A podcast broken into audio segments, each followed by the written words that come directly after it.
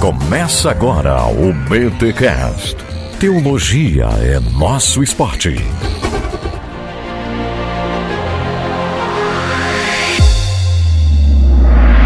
Muito bem, muito bem, muito bem. Começa mais um BTcast de número 409. Eu sou Rodrigo Bibo e quando eu estudo história da igreja eu fico mais humilde. Eu sou Carol Basso História da Igreja é a sua história. Olha, olha aí, gente. Estamos aqui em mais um BTcast com Carol Basso, que eu sei que vocês gostam, eu sei que vocês curtem quando a Carol vem aqui para falar de história da igreja. Carol, aquele nosso podcast sobre a pregação de Spurgeon, ó, até hoje de vez em quando alguém comenta. Nossa, aquele bombou. Bombou, bombou a live também lá no próprio Instagram, muito bem vista e tal. Olha, você realmente, o nosso público gosta É de você, eu fico muito feliz com isso. É sempre um prazer recebê-la aqui. E hoje uma pauta que você tá super em casa, né, Carol? Por que estudar história da igreja? Vamos elencar aqui alguns motivos do porquê você cristão deve estudar história da igreja. Mas antes, é claro, os recados paroquiais. E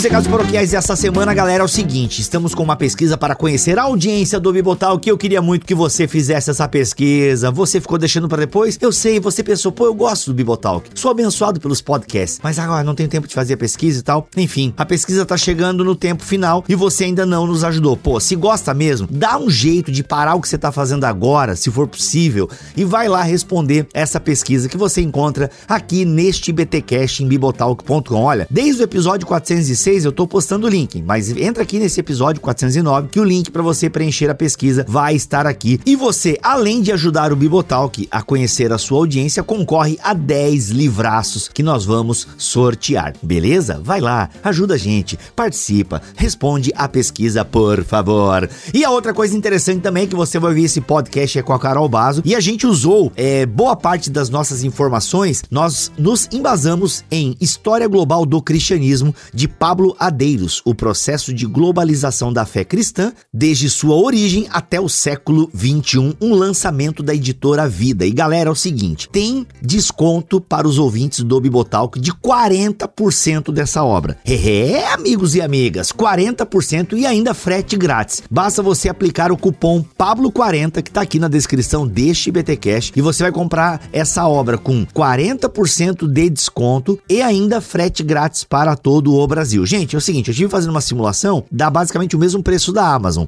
Eu vou botar os dois links aqui, tá bom? Mas se você quiser comprar pelo link da vida, a gente faz aquela moral com a editora que você sabe que nos ajuda em parcerias futuras. Mas compre onde você sentir à vontade. E gente, sério, vocês vão perceber ao longo desse podcast que realmente é uma obra maravilhosa para você que nunca se meteu nos corredores da história da igreja. Poxa, olha, gente, e hoje você vai entender o porquê é importante estudar a história da igreja. E se você quer entrar, quer começar a navegar pela história da igreja, você vai entender que esse livro do Pablo Deiros é uma boa porta de entrada para você entender a história da nossa fé. Beleza? Simbora pro episódio que eu tenho certeza que se você tiver condições financeiras, você vai querer comprar essa obra porque ela realmente nos dá bons motivos para estudarmos história da igreja. Vem com a gente.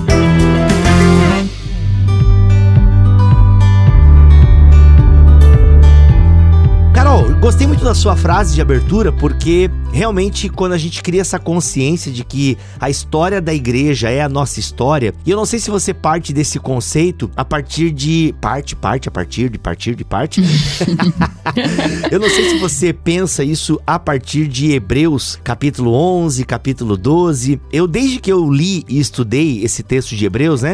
Hebreus 11, os heróis da fé. Sim. Aí, Hebreus 12, cercados dessa nuvem de testemunha, né? Aí o autor nos recomenda a caminharmos, a prosseguirmos e tal para o alvo. E eu acho que isso passa um senso de pertencimento muito legal. Por que, que você fez essa entrada? Fiquei curioso. Eu sempre começo minha aula, Bibo, quando eu dou aula de história da igreja, falando exatamente isso aí, porque eu acho que no Brasil, principalmente, a gente tem muita dificuldade em gostar de história. Quer dizer, eu nunca tive, né? Mas os alunos que eu é, pego pra dar aula, as turmas, normalmente essa, esse é o estado que as pessoas estão, ah, por que isso da história? Isso aí não me pertence, né? Sabe? Por que, que isso vai mudar a minha vida, né? Sim. Acho que todo mundo teve experiência lá com história do Brasil, história geral na escola, nunca conectou muito e tal. Aham. Então eu sempre tento quebrar essa parede aí, sabe? Desde o início, de que a história da igreja, é, o Justo Gonzalez Wallace fala isso também, né? Que a história da igreja, em grande sentido, é uma autobiografia, né? Porque quem eu sou, eu, tô, eu sou igreja, né? Eu tô conectada ao corpo de Cristo e a igreja invisível, principalmente, né? Uhum. Então, eu até brinco com os alunos, eu falo assim: se a gente fizesse tipo uma árvore genealógica, né? Mas da nossa espiritualidade, da nossa fé cristã,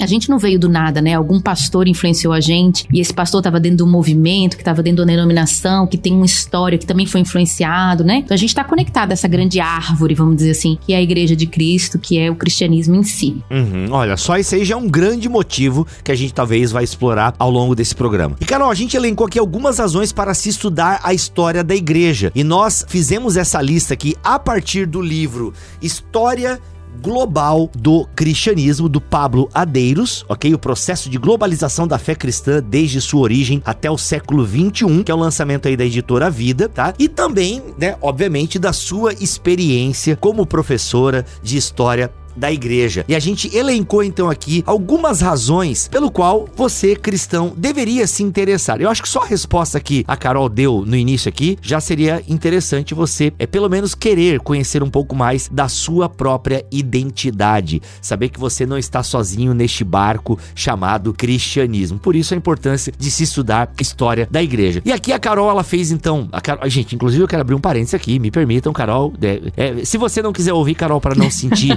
orgulho orgulhosa ou, sei lá, pecar. Não, ou, ou, recebe o elogio, Carol, por favor. Carol mega organizada, gente. Ó, aí, ó. Amém, amém. Fez uma lista aqui, uma pauta maravilhosa. Enfim, a Carol mandou bem demais aqui. Então, assim, obrigado, Carol. Vamos lá, então, Carol. O primeiro ponto aqui que o Deiros coloca é que o estudo do cristianismo, ele reafirma a fé do cristão, a fé do crente, no que se refere à validade da sua mensagem e obra. Olha aí, por que, que o Deiros coloca como um primeiro ponto aí para se estudar o cristianismo? É, ele vai colocar esse ponto até bem apologético, sabe, Bíblia? Ele vai falar que os, é, a gente consegue, estudando a história do cristianismo, ver os frutos do cristianismo na sociedade, né? Então, isso reafirma a nossa fé, traz validade que, vamos dizer assim, nós estamos crendo certo, né? Ele vai dar exemplos de como o cristianismo foi bom na formação da sociedade ocidental, é, uhum. até em relação a trabalho, trabalho escravo, enfim enfim, melhorou a sociedade, principalmente o mundo ocidental, né, que é onde o cristianismo mais floresceu nos primeiros séculos. E isso é bem interessante. Inclusive, me fez lembrar de um outro livro, que eu acho que a gente pode citar aqui. Uhum. Tem um livro chamado O Livro que Fez o Seu Mundo, do Vishal Mangawadi. Eu acho que é assim que pronuncia. Ele é um indiano e escreveu um livro para o primeiro-ministro da Índia que criticou o cristianismo, o trabalho dos missionários cristãos na Índia. Olha aí. E qual que é o ponto dele? É dizer assim, ó, o cristianismo tem seus erros na história? Tem. Tem seus erros na sociedade? Tem. Que o Deiros vai explicar de uma forma bem legal. Daqui a pouco a gente vai falar sobre isso é um ponto que eu achei fascinante que ele colocou. Mas o cristianismo, na verdade, o Mangawadi vai focar na Bíblia, né? Que a Bíblia, as escrituras em si, e a verdade que ela traz, ela traz benefícios para a sociedade. Mesmo as pessoas não convertendo ou não, na estrutura da sociedade já houve melhoras. Então é um tom meio apologético aqui, tá? Uhum, e assim, uhum. Bibo, eu acho isso bem importante. Por quê? Porque a gente, como igreja, como cristão, a gente vem sendo criticado, sei lá, desde o iluminismo, né? Então a gente sabe muito bem onde a gente errou, né? Sei lá, cruzadas, bruxas de Blair, né? Todas essas questões aí. Inquisição, uhum. sectarismo, legalismo. Tem vários erros, né? Dos cristãos cristãos na história. Sim. Mas, quando a gente estuda a história da igreja, a gente também vê os acertos, né? A gente vê as coisas boas que Deus, por meio da sua igreja, operou na sociedade. Sim, e Carol, sendo honesto, a gente pode falar até em mais acertos do que erros, porque uhum. por mais que nós tenhamos erros bem complicados na nossa história, como já foi citado aqui, eles foram erros que foram lá e deixaram, digamos, a sua marca na história. Isso. Mas o legado não foi tão forte assim. Né? A gente não vê. A igreja ela até pode fazer alguns tipos de cruzada, mas não como ela fez anteriormente. Sim. Agora, as marcas positivas, elas realmente continuam imprimindo a sua marca na sociedade, né? Vamos pensar nas universidades. As universidades, o próprio florescimento da ciência devem ao cristianismo. Uhum, então, assim, a, a, os pontos positivos, eles continuam exalando o seu cheiro, enquanto que os pontos negativos são cicatrizes na nossa história. Isso, exatamente. Então, pois ficou bonito, né? Usa na tua aula e me cita, ficou, Carol. Olha aí. Aspas, é, Bibo. Olha aí, Bibo no BTcast 409. Não, mas eu penso que é isso, sabe? Tipo, a gente tem coisas horríveis na nossa história, mas ok, aprendemos com elas. E claramente a gente sabe, e claramente a gente sabe, Carol, que esses erros não refletem a escritura. Uhum. Né? Então, assim, o que é melhor ainda. Exatamente. Tipo, foi uma posição da igreja a partir de leituras equivocadas das escrituras. Então, assim, até tem um BTcast sobre Inquisição, se você ainda não ouviu, vá ouvir que tá bom demais esse nosso BTcast sobre Inquisição. Você vai entender um pouquinho mais porque que a igreja matou gente, tá? Então, no fundo, eu acho que a gente mataria se tivesse lá na mesma situação e na mesma época. Uhum. e assim, Bibo, uma coisa que eu percebo é... são tesouros que a gente não sabe. Eu lembro que quando eu li esse livro do Vishal Mangayadi, não sei se estou falando sobre o nome dele certo, mas ele fala, por exemplo, como que o cristianismo e a Bíblia influenciou a literatura, influenciou direitos humanos, influenciou tecnologia, ciência moderna. Sim. Eu li há muitos anos atrás. Eu fiquei assim impactada. Eu falei, poxa, isso ninguém ensina pra gente, né? E isso fortalece a fé, né? De forma racional e de forma até apologética. Agora, outro exemplo, assim, que eu poderia trazer que confirma esse ponto do Deiros. Por exemplo, o feminismo, né? Um das discurso do feminismo é assim: nunca se fizeram nada pelas mulheres, mas as feministas fizeram, né? Olha as, as heroínas feministas. Quando eu li o, o livro da Ruth Salviano, por exemplo, eu conheci a história das mulheres no cristianismo. Ah, desculpa, mas as feministas ficaram tudo no chinelo, sabe? Então existe um legado de mulheres na história que, inclusive, batalharam para ter seu lugar, batalharam contra estruturas erradas e tal. Não tô dizendo que todas são certas, né? Mas existe um legado ali de piedade, de devoção e de trabalho na história, de servir aos pobres, que, sim, é um legado que é nosso e a gente não sabe. É, com certeza. Sim, Carol, quando a gente estuda a história do cristianismo, cai várias escamas, né? Isso. E ainda se você vai para histórias mais específicas, né, como a própria Ruth produz, você percebe que, nossa, é, é, tem, muito, tem um legado muito positivo, muito positivo mesmo.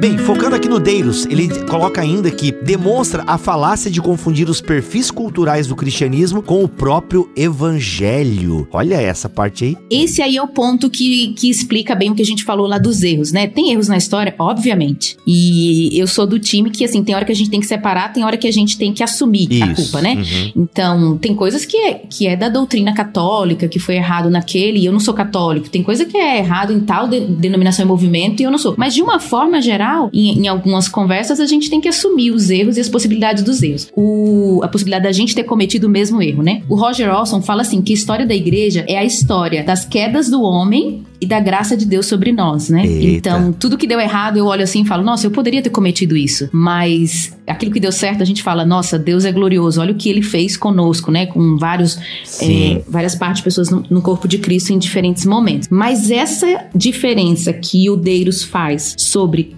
subprodutos culturais da fé e o evangelho cristão, e quando a gente estuda a história da igreja, a gente consegue perceber isso, que várias vezes erros da, que foram cometidos na história, na verdade, é porque não é o evangelho que tem problema, é que foram criados subprodutos culturais da fé. Olha aí. Né? Como isso, isso explica as cruzadas, por Sim, exemplo, né? Uhum. E vários outros erros na história. Sim, a própria Inquisição, como eu falei, né? Se você vai estudar a Inquisição uhum. e os textos bíblicos utilizados pelos os inquisidores, tu fala, caraca, pior que é uma leitura, dá até para entender por, que os caras chegaram nessa conclusão. Uhum. É porque hoje em dia a gente tem um certo esnobismo, né? Tipo, a gente é. olha os erros do passado e fala, meu, como é que essa galera foi apoiar isso? Gente, é, deixa eu... Tenha maturidade com o que eu vou falar agora, tá bom, querido ouvinte? Mas falarão no futuro dos evangélicos que apoiaram é, candidatos políticos, por exemplo. Uhum. Então, assim, seja aqui, seja nos Estados Unidos, vão falar, porque já falam hoje, né? Mas no passado, quando as coisas ficarem muito mais claras, eles vão falar: nossa, é sério que a igreja apoiou é, partidos políticos, apoiou o candidato? Nossa, é sério que a igreja fez isso? Vão falar assim: nossa, é sério que o pessoal, saindo um pouquinho agora da história da igreja, né? Mas, mas só pra você entender meu ponto. Nossa, é sério que o pessoal usava sacola plástica em 2021? Meu Deus Deus, que atraso e tal. Então, é muito fácil a gente olhar pro passado e dizer, meu, como é que a igreja apoiou Hitler? Mas, cara, quando você vai estudar o contexto, você entende sabe, poxa, por isso que eles cometeram esse erro, por Uhum. isso. Então isso é muito legal. E é muito fácil de perceber isso na história da igreja, né? Essa questão da, da subcultura do evangelho. É uma interpretação do evangelho que vai numa aplicação cultural. E aí, quem olha de fora, olha tudo, ó, isso tudo é evangelho. Não. Tiveram erros na história, né? A gente precisa entender essas confusões que aconteceram. Sim, muito bom. Aí o outro ponto que o Deiros elenca aqui. Gente, eu não vou numerar porque a gente vai ter aqui pontos da Carol e pontos do Tá? Então é melhor eu não elencar, vamos fa- fazendo um atrás do outro aqui, até porque para depois a gente se perde na contagem e fica feio. o outro ponto aqui é ensina a futilidade de esperar a perfeição aqui na Terra e neste lado da eternidade. Olha aí, tá? Muito bom. Perfeito. Eu gosto muito desse ponto, Bibi, que ele colocou. E eu também trabalho bastante ele na, nas minhas aulas, porque a gente precisa ter cuidado. Não é cuidado, a gente nunca deve procurar na história da igreja os heróis e os vilões, né? Olha Apesar aí. que sim, tem certo e errado, tem heresia e tem teologia saudável, claro que tem. Mas em que sentido eu falo isso? É muito comum, às vezes, até a história da igreja ser uma disciplina em algumas, em alguns seminários, né? Algumas instituições teológicas, que é a instituição teológica daquela denominação. Aí, às vezes, a história da igreja começa com eles, nem, nem começa lá nos primeiros séculos. Sim. E é assim, nós somos os heróis e todo o resto são os vilões. E a gente não vê isso na história da igreja. Poxa, a gente admira super Lutero, mas a gente sabe dos erros que ele teve, erros Uhum, teológicos. Claro que uhum. teve, né? E é a mesma coisa na história da igreja. A gente consegue perceber que existem pessoas que são muito boas em uma coisa, mas falharam em outra, falharam culturalmente, igual você falou, né? Estavam inseridos numa cultura e admi- a- admitiram a cultura junto, enfim. Uhum. Mas um outro ponto que ele coloca aqui é o seguinte: que um grande erro na história da igreja foi devido a esse desejo de estabelecer o reino de Deus na terra, sem entender o momento que a gente está, tá? E isso explica, por exemplo, vamos falar repetindo 10 mil vezes, né? As cruzadas, por exemplo, é a própria Inquisição. Então, entra aqui, por exemplo, perguntas como qual o limite do cristão e a política? A gente vai transformar o Brasil no reino de Deus agora pela força? Porque na Idade Média isso aconteceu, né? E a Isso. gente, nossa, se, se desse assim pra fazer uma linha do tempo só de erros e acertos de cristão e política, meu, a história tá recheada disso, Olha né? aí, olha. Desde Roma, Igreja Católica, passando até por, pelas novas denominações indo para os Estados Unidos, a própria história dos Estados Unidos é muito misturado com isso, né? O cristianismo e a formação de uma nova nação. Sim. Então, o que ele quer falar é isso: é, é- existe uma futilidade em esperar a perfeição aqui na Terra, nesse lado da eternidade, né? Jesus vai trazer, vai estabelecer o seu reino, mas como igreja, nós não somos autorizados a enfiar isso goela abaixo, né? Esse seria mais.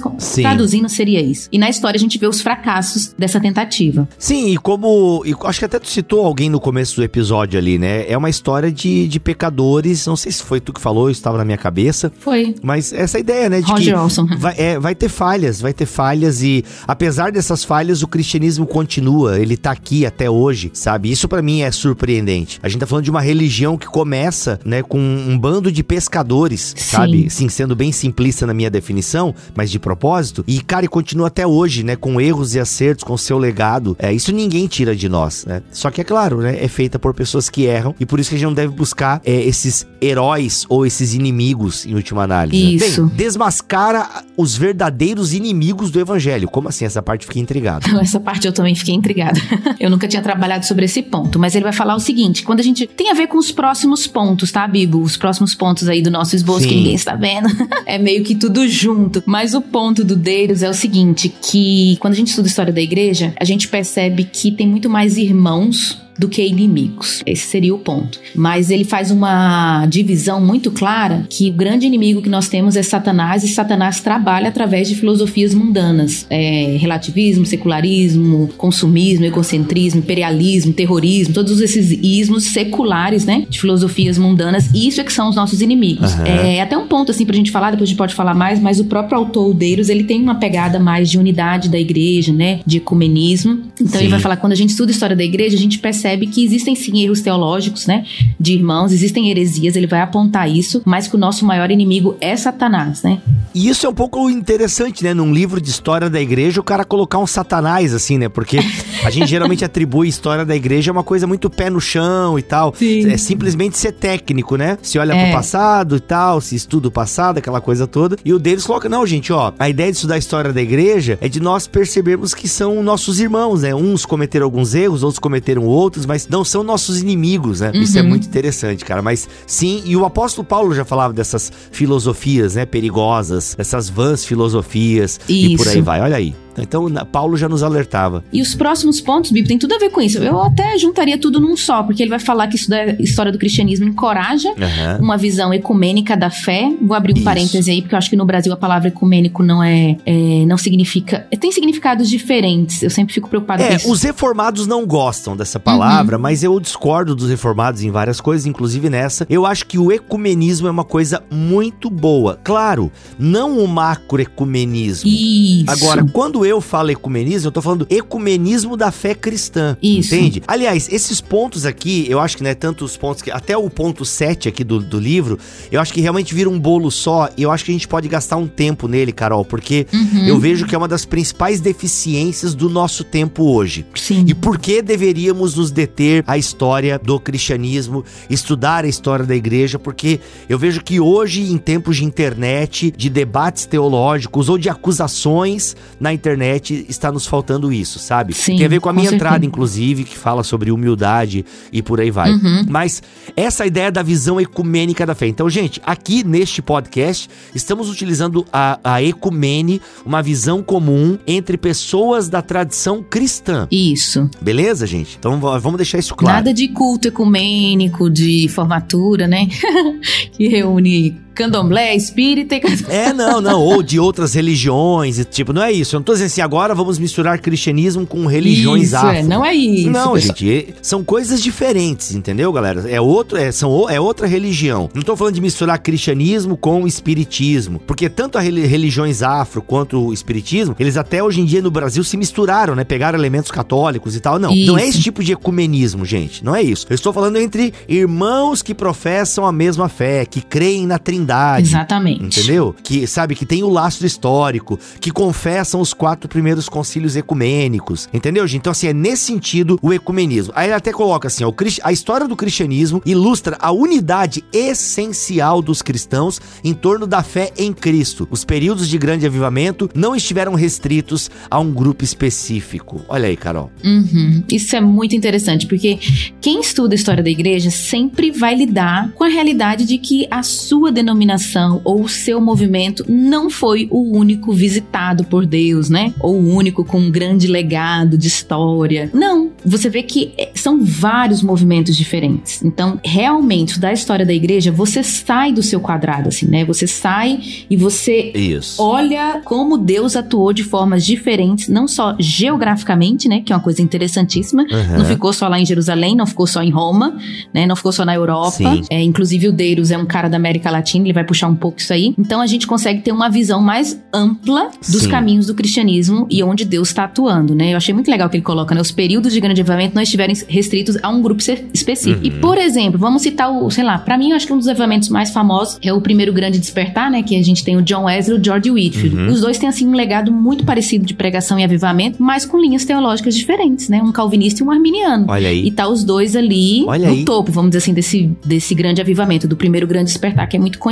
Então, isso é muito legal pra gente estudar e perceber isso aí. Eu tive uma experiência Uhum. lá no começo, né? Minha adolescência espiritual, quando eu li um livro de- da história do avivamento Azusa. Olha aí. Eu não conhecia nada. Aham. Eu li assim, quando eu li, e aí eu entendi que as igrejas Assembleias de Deus tinham vindo da desse movimento, eu fiquei assim impressionada. E eu lembro que a minha reação foi respeito. Respeito. Não me tornei assembleiana, né? Aham. É, entendo os erros, mas possíveis erros que devo ter, né? enfim. Mas eu ganhei, eu tive um respeito e um temor, porque eu falei assim: não, tem algo de Deus ali, sabe? Claro. Tem uma história. Uhum. E a gente passa a respeitar, que é o que ele vai falar depois, né? Isso, que é o ponto 5 cinco aqui que eu acho que, como a gente falou, vai emendando um bolo só, né? Ah, que é desenvolve um espírito de tolerância e compreensão. É, e é interessante que o Deiros coloca. Gente, pra você que não sabe, você não prestou atenção, a gente tá pautando esses pontos aqui no livro História Global do Cristianismo, tá? De Pablo Adeiros, lançamento aí da editora Vida. Uma coisa muito legal que o Deiros coloca, Carol, e eu acho que você gostou também, até porque você destacou na sua pauta, essa ideia de, gente, não é desistir da verdade. Ter uhum. uma certa tolerância e uma compreensão não significa desistir da verdade. Pelo contrário, é a disposição de permitir que outros exerçam o direito de expressar os seus próprios pontos isso. de vista. E aqui, Carol, é tão importante isso da história da igreja? Então, Bibo, vamos, vamos, vamos bater no pessoal da internet agora. Tô brincando. Bate, vai. Não, é que, eu, é que eu vivi isso recentemente, por isso que eu tô meio assim, meio, meio sanguíneo ainda, sabe? Hoje em dia, eu acho que tem tanta briga, assim, teológica ou discordância, vamos falar assim, de discordância, né? Discordância, desunião e tal. Eu acho que ela é muito mais emocional e, sei lá, tipo, não curti você e pronto, não curti seu grupo, tenho traumas disso aí, sei lá. E muito menos uma discordância honesta e madura, porque eu acho que a gente pode discordar de uma forma madura. E o caminho para isso é estudar a história do cristianismo, estudar a história daquela a, a, teologia por detrás. Eu quero assim, eu quero discordar do meu irmão até corretamente, eu quero saber onde eu discordo, sabe? Quais são os pontos que a gente discorda e quais são os pontos que a gente concorda, que a gente tá Sim. unido, né? Então eu acho que tem muito isso aí, acho que tem muita gente discordando de coisas sem nem saber por que discorda, só comprando um pacote assim, uhum. ah, porque de onde eu vim o pessoal é contra isso, falou para eu ter cuidado com tal movimento, com tal denominação. Ah, isso não me isso, passa. Isso. Isso. Ou, por exemplo, discordar só baseado em manchetes, né? A pessoa ouviu falar que o movimento Isso. carismático, que o movimento pentecostal, ou que o movimento reformado, ah, aqueles. Por exemplo, os pentecostais, algumas vezes falam, ah, estudar teologia esfria o crente, os reformados, os conservadores são mais. É, são só teologia e é morte. Não, aí você vai estudar lá os puritanos, poxa, os caras eram de oração assim, num nível. Você fala assim, poxa, dá para aprender com eles. Uhum. Ou o contrário, né? Não, pentecostal e carismático ninguém estuda. Não, peraí, tem um legado ali tem grandes, inclusive ninguém sabe, nem história da igreja, história atual, tem grandes teólogos é, pentecostais carismáticos sim, que uhum. até reformados vão ouvir. Aí você tá comprando uma briga que ela nem existe no mundo real, às vezes, sabe? É, é. E ela não deveria, assim, ela não deveria existir. Em que sentido, cara? Vamos pensar o seguinte, por exemplo, a história que aconteceu comigo, né? A gente fez um programa e tal, não quero dar muitos detalhes aqui, mas de repente uma galera começou a acusar, tipo, ah, de falsa teologia. Vamos dar um exemplo bem prático, Carol. Você sabe, apesar de você não concordar, mas você sabe que existem pessoas que defendem o pastorado feminino, uhum. por exemplo, né? Você é uma defensora do ministério feminino, uhum. mas não do pastorado, como várias pessoas dentro do movimento reformado e por aí vai. Agora, você começar a dizer que quem defende o pastorado feminino nem teologia tá fazendo, que isso é falsa teologia, você tá sendo um babaca, uhum. entendeu? Então, assim, isso é você não ter uma tolerância e uma compreensão. Por quê? Porque a sua interpretação da verdade, a Bíblia é a verdade. Agora nós temos interpretações dessa verdade, gente. A sua interpretação da verdade te levou para um caminho que não permite pastorado feminino. Agora, existem homens e mulheres de Deus tementes ao Senhor, com boa formação bíblico-teológica, que vão fazer argumentações uhum. muito boas entendeu? Exegéticas, indo no original, indo no contexto histórico, falando da possibilidade de ordenação pastoral Sim. de mulheres. E a história da igreja nos leva a ver isso, uhum. entende? Nos leva a enxergar isso. É como se eu dissesse assim: ah, quem batiza criança faz falsa teologia. Ué, como assim, cara? Por mais que eu possa discordar, por mais que eu possa achar que a teologia por trás do pedobatismo seja errada, e eu tenho o direito de fazer isso, eu não posso achar que a teologia credo-batista é a única possível. Uhum. Entende? Entende o meu ponto, Carol? Sim. Espero que eu esteja ficando é, sendo claro, porque para mim isso é o cerne de se estudar história da igreja. É eu perceber que, meu Deus, tem uma vida por trás. Sabe, o nosso cercado não é um problema ter cercado. Acho que todo mundo pode ter o seu cercado denominacional. Sim. Entendeu? Não, nós somos aqui de uma igreja, acreditamos assim, acreditamos assado. Mas, cara, que seja um cercado transparente para que você enxergue o outro do outro lado. Isso. Sabe? E que vocês estão tudo, sabe, dentro do, do, do rebanho do, do mestre, sabe? Do bom pastor. Isso. Deixa eu te dar um exemplo, assim, bem prático, meu. Craig Kinner, assim, que é um grande teólogo, né? Carismático. Isso, exato. Mas ele não é complementarista. Como é que é o outro nome? Esqueci. Igualitarista. igualitarista. Ele crê no pastorado Uhum. feminino, mulheres em qualquer cargo de liderança e tal. Então, assim, o que, que eu faço com o Craig Keenan? Uhum. Eu recebo ele, entendeu? E aquilo que eu não concordo, não, não me convenceu, Isso. não, sabe? Mas eu não jogo ele todo fora. Até um, um ditado que às vezes eu falo. Uhum. Não é jogar o bebê fora com água suja, né? Segura o bebê, joga o que você acha que é água suja e, Isso. e tá tudo bem. E detalhe, Carol, que você acha que é água suja, não quer dizer que a água seja. Sim. Gente, percebam. Uma coisa é erro teológico, outra coisa é heresia. O problema é que na internet a gente vê a galera botando tudo no saco da heresia. É. Entende? Calma, gente. Pra mim, batizar criança é um erro teológico. Aham. Entendeu? Eu acho um erro teológico. O calvinismo, eu acho um erro teológico. Agora, Ah, Bíblia, eu discordo de você. Gente- Vamos brigar aqui ao vivo. Tô brincando. vamos agora. tipo uma Não, pegadinha, nem né? Imagina a gente defender. começar a brigar e as pessoas, ai meu Deus, eles estavam Não, falando. ridículo, é ridículo. O pessoal pergunta, meu, como é que tu congrega numa igreja em que o pastor é calvinista e tu é arminiano? Cara, porque isso aí não é o centro da parada, entendeu? Então, assim, a galera se prende em detalhes, se prende em, sabe, em jargões, se prende em definições muito rasas e curtas e esquecem que tem uma história. Cara, quando a gente vai estudar a história da igreja, e é, o cristianismo oriental, mano, é outra parada, velho. Tá, e agora vamos jogar os caras tudo no inferno, porque uma ou outra coisa os caras creem diferente da gente? Ah, mano, entendeu? Ficou bravo. Seja Ficou menos. bravo. Fica calmo, Bi. Não, é que eu fico mesmo, mano. É que eu passei isso semana passada na gravação desse episódio. Sabe, gente diminuindo um trabalho, chamando de falsa teologia, dizendo que isso aí não é teologia e não sei o quê. Porque assim, eu tenho muito medo quando as pessoas colocam o seu posicionamento teológico como a verdade bíblica. Uhum. E estudar teologia e estudar a história da igreja me levaram a ser mais humilde e ter um pouco mais de, Sim. assim, cuidar um pouco mais com as definições. Sim. Não, eu penso que a teologia bíblica aponta para esse caminho. A verdade bíblica, do meu ponto de vista, é que, entende? Eu não fecho as Uhum. coisas. Tipo, não, a Bíblia diz isso. Não, não, pera, mano. Tu entendeu que a Bíblia diz isso. Sabe, mano? É isso. Entendi. Claro. Vou puxar aqui da cartola um ponto que eu sempre falo na minha aula e que foi uma experiência minha também, fruto de um. De, um, de quando. Enfim, eu não, eu não encerrei meus estudos de história da igreja, né? E nunca vou encerrar porque é uma coisa muito grande. Mas chegou no momento Sim. que eu consegui perceber, eh, estudando a história da igreja, o que eu chamaria das bases essenciais da fé cristã. Que é isso exatamente o que a gente está falando, o Deiros também vai, vai colocar de outra forma, que é o seguinte: a gente consegue perceber que durante toda a história, por mais que tiveram grupos que pensavam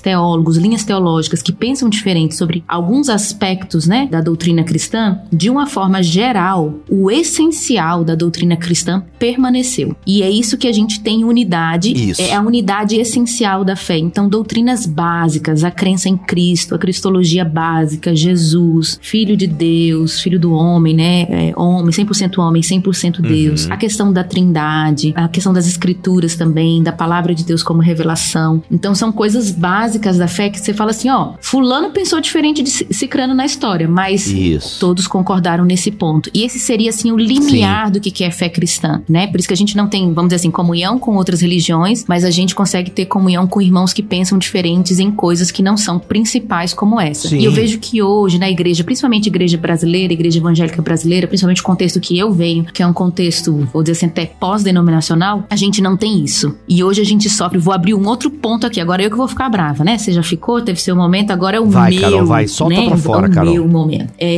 a gente não tem bases como crente, sabe? A gente, muitos de nós tiveram experiências com Deus reais, converteram de verdade, creram no evangelho, mas parece que a gente não tem aqueles fundamentos da fé de que existe um legado, sabe? Então, por exemplo, hoje a gente vive no Brasil e no mundo uma volta ao conservadorismo, né? Não só na política e na filosofia, mas a gente já ouviu falar de muitos evangélicos que abandonaram a fé evangélica e foram se tornar católicos. Hoje no Instagram, por exemplo, é, muitas mulheres, vou falar isso aqui, que é, é, é, sei que muita mulher me ouve, muita mulher seguindo mulheres católicas, como se só os católicos tivessem referência de história e tivessem tradição. Isso é um engano. Aí eu vou acabar o podcast aqui agora. Por que estudar a história da igreja? Porque o pessoal tá voltando por conservadorismo como se o evangélico não tivesse tradição. Eita. Mas tem tradição. O problema é que ninguém ensina, sabe?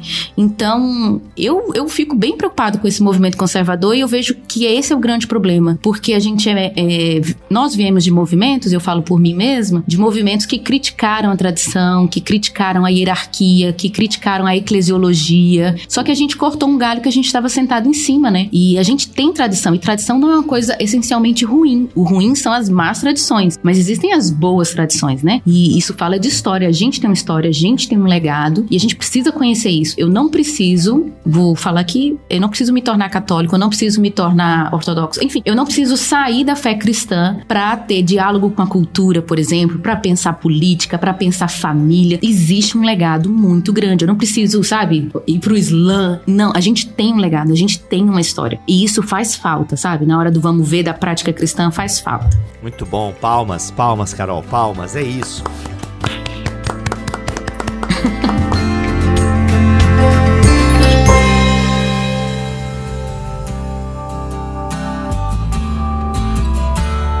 Gente, vocês estão entendendo por que estudar história da igreja é importante? E aqui já emendo o jabá, sem sombra de dúvida, o livro História Global do Cristianismo do Pablo Deiros é um ótimo começo. Deixa eu falar outra coisa. Fala que hum. não tem nada a ver com os nossos pontos, vou abrir outra aba. É que é o seguinte: a gente tá fazendo essa propaganda também do livro do Pablo Deiros, eu gostei mesmo, tô sendo bem honesta. É, depois eu vou dizer por que eu gostei. Mas estudar a história da igreja, Bíblia, também é muito semelhante a estudar a Bíblia, quando a gente vai fazer lá a nossa hermenêutica, uhum. a exegese e tal. Uhum. Todos os professores falam, né? Quando você vai estudar um versículo, preparar uma pregação, compra um monte de Bíblia, né? Usa várias Bíblias. Eu também sou assim com a história da igreja. Eu nunca preparo uma aula com um livro só, sabe? Eu uso vários livros, uhum. tipo, no mínimo cinco abertos. No mínimo. Porque eu acho que ajuda muito nessas perspectivas diferentes as interpretações Sim. diferentes, os pontos, né, as ênfases e tal. Uhum. Então, quem for estudar a história da igreja é uma dica que eu dou. Começa com um, né? Todo mundo começa lendo a Bíblia uma vez, né, numa versão lá e tal, mas depois, quando você Sim. for mais maduro, compra vários. Olha vários. Sim. Isso é muito bom também. É igual, por exemplo, eu falo com a Bíblia Mensagem. Eu tô amando a Bíblia Mensagem, não sei se você já teve experiência uhum. com essa Bíblia, Carol. Ela já. não é uma tradução convencional, mas cara, assim, ela é uma paráfrase, por assim dizer. Mano, que Sim. coisa maravilhosa é a mensagem. Agora, é claro, eu não diria para você começar com ela e nem a Bíblia para você levar para igreja igreja. Uhum. Mas é uma Bíblia que um cristão maduro deveria ter, sabe? Porque como é gostoso ler a mensagem em várias é. passagens bíblicas e Sim. tal. Então acho que é a mesma coisa, né? Então começa com um, depois você pode ir ampliando e tal. Aí vai fazer os cursos da Carol, aí você vai ter outro, mais uma rica literatura lá. Mas com certeza esse livro do Deiros, se você não tem nada, se você sabe, pô, me, gente, vocês me convenceram a estudar a história do cristianismo. Por onde eu começo? O livro do Deiros, com, que é o que a gente tá se embasando aqui boa parte, ele com certeza é um bom começo, né? E depois a gente fala um pouquinho pouquinho mais dele. Mas, Carol, o último ponto que ele elenca aqui fornece uma perspectiva adequada para avaliar as tendências e os movimentos do presente. Esse aí eu preciso de ajuda dos universitários para entender. Nossa, esse é um ponto também que eu falo, só que eu falo de outra maneira. Eu falo que história da igreja, estudar a história do cristianismo, nos ajuda a perceber os erros e os acertos do passado e os do presente. Então, hum. quando você estuda, por exemplo, heresias do passado e você vê que repetiu tudo de novo. Olha aí.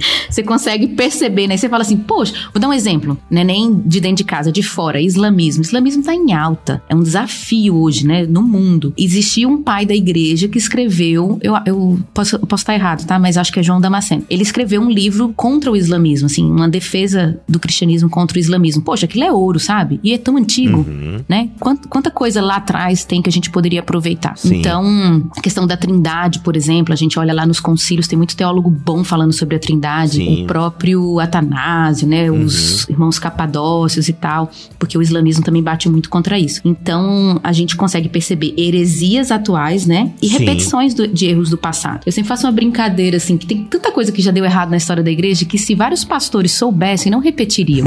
e às vezes é por pura ingenuidade, sabe? Sim. Sim, justamente. Carol, tu sabe que eu vou abrir uma sub-aba dessa aba que tu colocou aí? Aliás, nós, nós, abrimos a aba aqui e eu quero abrir uma, uma pastinha dentro dessa pasta uhum. que é muita gente que hoje em dia adora criticar né, os movimentos modernos e tal, porque pensam diferente, tem uma teologia diferente da sua, é, batem palma para Agostinho, batem palma para Calvino. E cara, eu me pergunto se esses caras leram tudo de Calvino e leram tudo de Agostinho. Porque eu imagino que não. Porque se tivessem lido tudo, com certeza estariam falando mal de Agostinho e de Calvino. Então assim, por quê? Sim. Porque ambos têm declarações que hoje em dia pegam mal. Sim. Ambos têm declarações que hoje em dia a exegese já mostrou que não é bem assim. Uhum. Entende, gente? Então, assim, C.S. Lewis, por exemplo, é um queridinho, amado por todo mundo. Cara, todo mundo gosta de C.S. Lewis, velho. Todo mundo. Só que tem declarações do C.S. Lewis que são complicadas. Entende? Mas não, mas como são pessoas que já morreram, parece que dá aquele, não, não, não vamos falar, né, respeito e tal, não sei o que, não sei o que lá. Sim, mas cara, exato. mano, por que não tem esse mesmo respeito com os vivos que estão aqui fazendo a história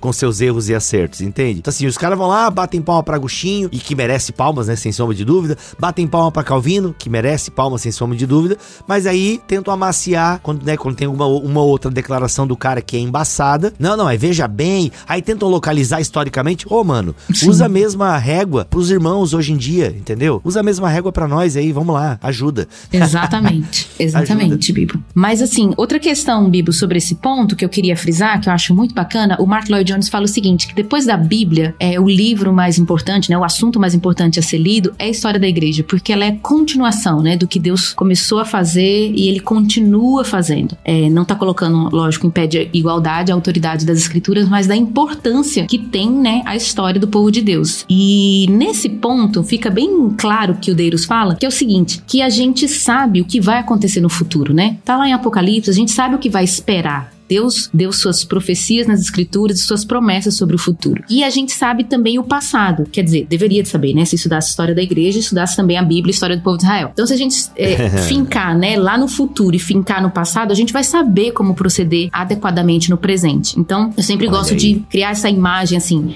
é, entendimento do futuro, entendimento do passado, vai fazer a gente agir corretamente no presente. Tem um versículo lá no Antigo Testamento, nem lembro onde tá, mas que fala sobre os filhos de, de Zadok, que sabiam discernir os tempos e as épocas, sabe? Sim. Eu acho que tem, tem, tem aspecto do, do ministério profético, da, da questão profética de profecia, que não é adivinhar o futuro, mas é ter sabedoria como agir no presente. É olhar para o futuro, olhar para o passado e ser sábio em como agir no presente. Então, a história da, estudar a história da igreja para mim tem muito a ver com isso, sabe? Sim. Trazer essa sabedoria prática de como viver como cristãos hoje, como a igreja, sabe? Uhum. Sim. Deve se comportar nesse tempo presente. Eu lembrei do salmista também, Carol, quando pede pra Deus, né, ensina-me a contar os meus dias. Isso. Eu acho que tem, tá ligado um pouco a essa ideia também, né? Eu acho que como Isso. Parte da resposta a essa oração é, filho, estude É. o que eu já fiz, sabe? Estude o que eu já fiz no meio do meu povo. Isso vale tanto para a história né, de Israel, história bíblica de Israel, enfim, como também para a história do cristianismo. Tipo, filho, eu tô agindo, né? Eu tô agindo na história. Isso, o próprio Deiro cita um autor aqui no livro com uma frase que eu achei linda. Ele fala o seguinte: o cristianismo é uma religião de historiadores, Isso. sabe? É, é impossível Uhum. ser cristão sem olhar pra história, porque é um negócio que veio muito antes de nós, né? Sim. A própria morte de Jesus na cruz é uma história, né? Sim, sim. Eu preciso olhar pro passado, é mu- muita fundamentação no passado. Sim, sim, não, Deus se fez história, né? Ponto Isso. final. Acabou. É, muito bom. Carol, depois você tem aqui alguns pontos que você trabalha, né? A gente até aqui usou elementos do Deiros, né? Do Pablo Adeiros, que é um lançamento aí da editora Vida, mas você também usa alguns pontos que, de alguma forma, diferenciam, né? Ah, complementam ou expandem aquilo que o Deiros coloca. Da sua aqui, qual você gostaria de destacar? Ó, o ponto 1 um, a gente acabou de falar, ó. A gente acabou de falar o ponto 1. Um. Eu destaco a questão devocional também, tá? Eu acho que até uma, uma ênfase, assim, ministerial, de ensino meu. Eu acho que estudar a história da igreja também nos ajuda muito na nossa espiritualidade, porque quando a gente vê a história de homens e mulheres de Deus que eram fracos como nós, assim, eu gosto muito. Eu amo biografia que fala mal do povo. Nossa, mas eu amo, porque eu me identifico, sabe? Aí, aí me dá fé de que vai alguma coisa sair boa aqui de mim. Então, acho que essa questão da espiritualidade é um ponto. Acho que a história da igreja também é um estudo devocional que inspira a gente na nossa vida cristã. Estudar a história de grandes homens e grandes mulheres, grandes movimentos, assim, é, é muito inspirador. É, uma outra coisa que eu acho importante também a gente falar é que eu gosto do estudo de história da igreja porque ele é coringa. Eu já dei aula em vários seminários, eu sempre dizia assim: ó, comigo vocês vão aprender todas as áreas da teologia. porque é inevitável você falar, né, a história do cristianismo sem bater com outras áreas da teologia, né? Você tá falando ali de Lutero, Calvino, daqui a pouco você mexeu na eclesiologia deles, aí teve que tocar em eclesiologia, você teve que falar sobre as doutrinas que cada um desenvolveu, a escatologia de cada cada um. Uhum. Você vai mexendo com tudo. Então, a história da igreja é uma disciplina muito ampla, né? Muito holística, vou usar essa palavra, porque a gente acaba mexendo com, inclusive com história geral, né? Filosofia, o que, que acontecia no mundo, o contexto, para entender cada movimento. Então, Sim. acho que a história da igreja também é uma isca para aprender outras áreas da teologia. Sim, muito bom, muito bom, é verdade. Porque até tem a disciplina História da Teologia. Uhum. É, é, importante a gente. Isso. Um livro que se propõe a ser história do cristianismo, ele nem sempre vai abordar questões teológicas de forma mais profunda. Isso. Tanto que aí você Exatamente. existe outros livros que é história da doutrina, e por aí vai, né? Que aí ele vai trazendo Isso. todo o desenvolvimento doutrinário de determinada área da teologia. Ah, então, o que que se falava de eclesiologia desde os pais da igreja até os teólogos modernos e por aí vai. Isso, que a gente chamaria mais de teologia histórica, né? Vai a teologia vai primeiro Isso. ali, né? Isso. Carol, mais algum ponto aí que você gostaria de elencar? Eu queria frisar, Bibo, algo que eu vejo assim quando eu estudo história da igreja, que eu gosto muito, que me ajudou bastante nos meus estudos. É, a gente falou, né, dessa questão de teologias diferentes na história da igreja, linhas diferentes, a diversidade, né? Mas que existe existe também uma unidade, existe as bases essenciais da fé cristã que a gente vê sendo preservadas desde o início do cristianismo até os dias de hoje. Mas tem um versículo que eu gosto muito, que lá em 1 Coríntios 11, 19, que fala assim: E até importa que haja entre vós heresias, para que os que são sinceros se manifestem entre vós. Eita, eu lembro que eu olhava assim, bem no início da história da igreja, eu falava assim: nossa, mas é tanto problema, é tanta heresia, é desde o começo, sabe? É desde lá de, de Atos, da, da igreja ali apostólica, com os apóstolos, né? Paulo enfrentava heresias, Pedro enfrentava, né? As cartas é, apostólicas são isso, são defesas da fé, a busca dos apóstolos em preservar a verdadeira fé e tal. E eu ficava assim, nossa, pra que tanta heresia e tal? E aí eu vi esse versículo, algum livro que eu li de um autor falava exatamente isso, que Deus permite que se levantem hereges, né? Que heresias se levantem e que a igreja passe por dificuldades, porque é naquele momento que os sinceros se manifestam, né? Os verdadeiros se manifestam. E é exatamente isso que a gente vê na história da igreja. Que, por exemplo, surge uma heresia, mas Deus levanta levanta algum teólogo para defender, né? Algum homem de Deus, alguma mulher de Deus para defender é, a verdadeira fé cristã. Então, Sim. a história da igreja é essa história de desafios culturais, teológicos, a igreja tentando sobreviver, Boa. mas a gente vê a mão de Deus em toda a história, né? Isso da história da igreja sempre edificou muito minha fé, de ver como que aquela, aquele grupo de pessoas ali na Palestina, há séculos atrás, aquela verdade, a, história de Cristo, o evangelho, permanece até os dias de hoje. Isso é prova da mão de Deus, né? Da presença de Deus no nosso meio é, como igreja. E mesmo que venham desafios, Deus supre o seu povo, Deus sustenta o seu povo. Seja fisicamente, né? Porque muita gente morreu martirizada e morre até hoje. Deus salva pessoas fisicamente, mas também nos salva de erros. Boa. E isso é, é assim, isso edifica muito a minha fé. Então, eu sou muito. Eu sou muito devocional. pra história da igreja. ah, não, excelente, excelente. Porque é isso mesmo, né, Carol? E a história da igreja, a história do cristianismo, ela é muito rica, né? Então, assim, você tem períodos Game of Thrones, Sim. você tem períodos Brumas de Avalon, você tem uhum. períodos, sabe, é, mais é, tranquilos e. Ah, tranquilos eu acho que nunca teve, assim, mas é, dentro dos períodos turbulentos, vocês têm, você tem histórias maravilhosas de superação, é. histórias de amor, né? Poxa, Pedro Lombardo, me dá mó dó quando a gente vê a história de amor dele e tal, ou não amor, enfim. Tem muita coisa, sabe? Tem muita riqueza. Porque dentro da própria história do cristianismo, você tem a história da espiritualidade. É, mano, tem muita coisa, enfim. É isso.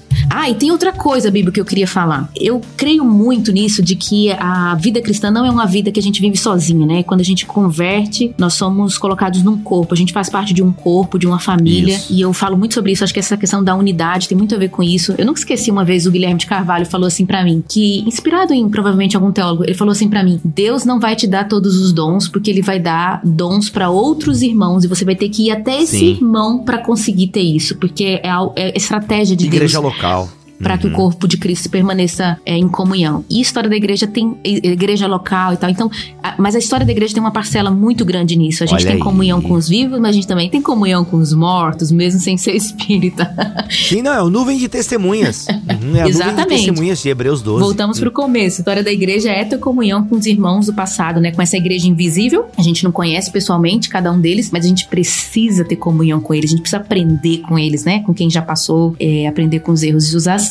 Muito bom. Gente, olha, galera, tá aí. E Carol, como a gente disse, esse livro do Pablo Deiros pode ser um bom começo para você, tá? Estudar a história global do cristianismo. Quem que é o Pablo Deiros? Ele é um autor não muito conhecido aqui no Brasil ainda, né? Isso. Ele é paraguaio, né? Eu achava que ele era argentino porque ele mora lá e é filho de missionários argentinos, mas ele é do Paraguai, formado em teologia, se dedicou à área de história Antigo Testamento, doutor em história da igreja, passou por vários seminários, foi professor visitante em vários seminários lá fora, no Princeton, no seminário Fuller. Ele tem uma história aí grande, mais de 40 anos trabalhando com teologia e especificamente história. É, ele até coloca no começo do livro ali, né, Carol, que esse livro dele é fruto de 40, mais de 40 anos de docência, né? Isso. Mano, é Isso. muita. Tipo, é igual a Carol. Por exemplo, a Carol vai lançar um livro de história da igreja ano que vem. Vou, vamos dizer aqui, né? Vai que eu sei que tem algum contrato assinado aí com alguma editora. Vai que tem, Vai né? que tem, a gente Vai não sabe, tem. né? Vai que a gente tá trabalhando nisso, escondido. Isso. Mas com certeza a Carol daqui a 20 anos vai relan se relançar esse livro, mano. Vai ter outros adendos, outras coisas. E esse livro do Deiros, cara, inclusive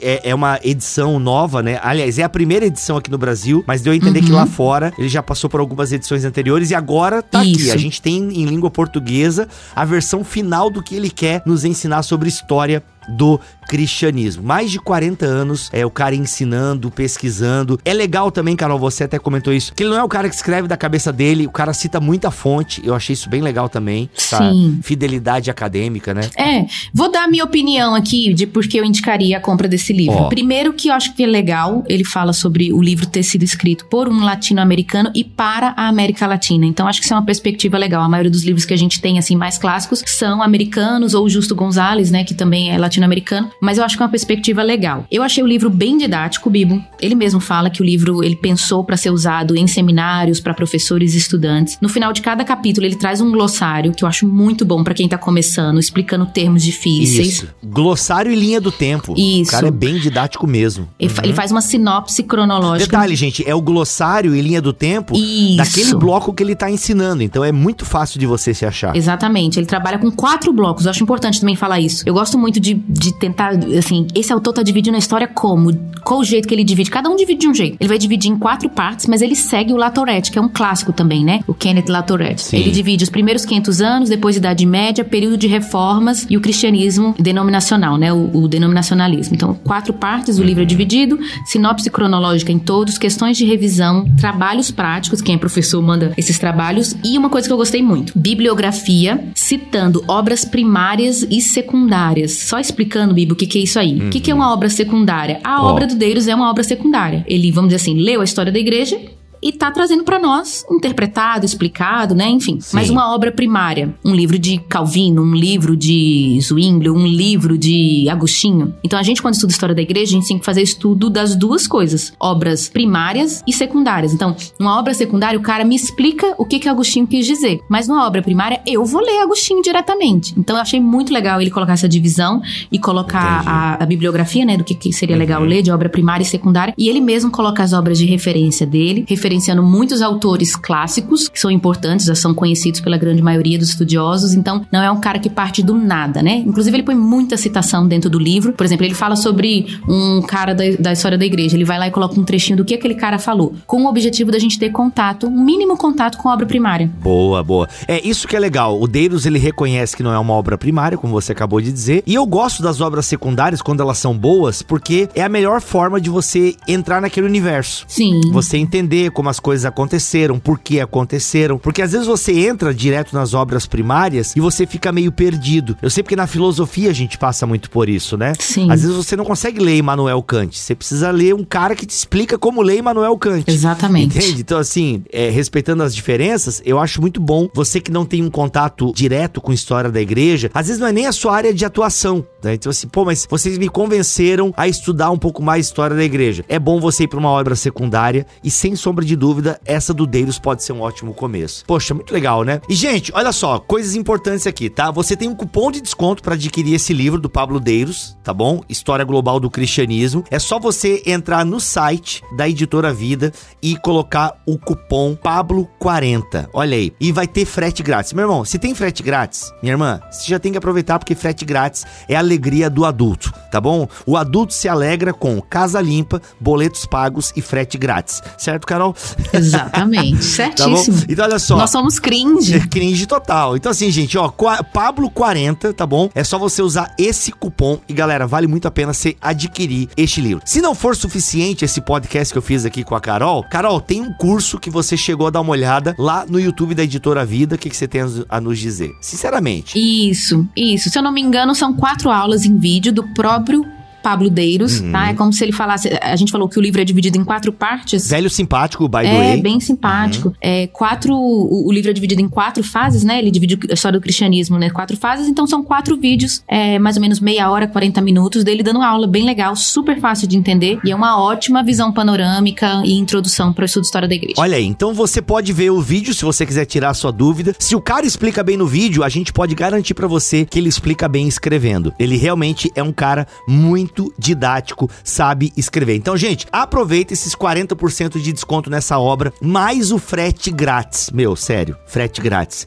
40% é tipo nível Amazon isso, tá, gente? Nível Amazon de desconto lá no site da editora Vida. É isso, Carol. Obrigado pelo teu tempo, pelo teu carinho, pela tua perseverança. Tamo junto. Eu que agradeço, amigo, esse bate-papo. Muito bom. Ainda mais falando que a gente gosta, né? Nem. Pois é, aí Nem fica, cansa. fica mais leve, né? Fica mais leve. E a Carol vai voltar falando dos Morávios, tá bom? Já tem data marcada aí. Aliás, tem muito BTcast com a Carol aqui, envolvendo história da igreja. Tem muita história da igreja aqui em Bibotalk também. Enfim, a gente volta na semana que vem, se Deus quiser e assim permitir. Fiquem todos na paz do Senhor Jesus.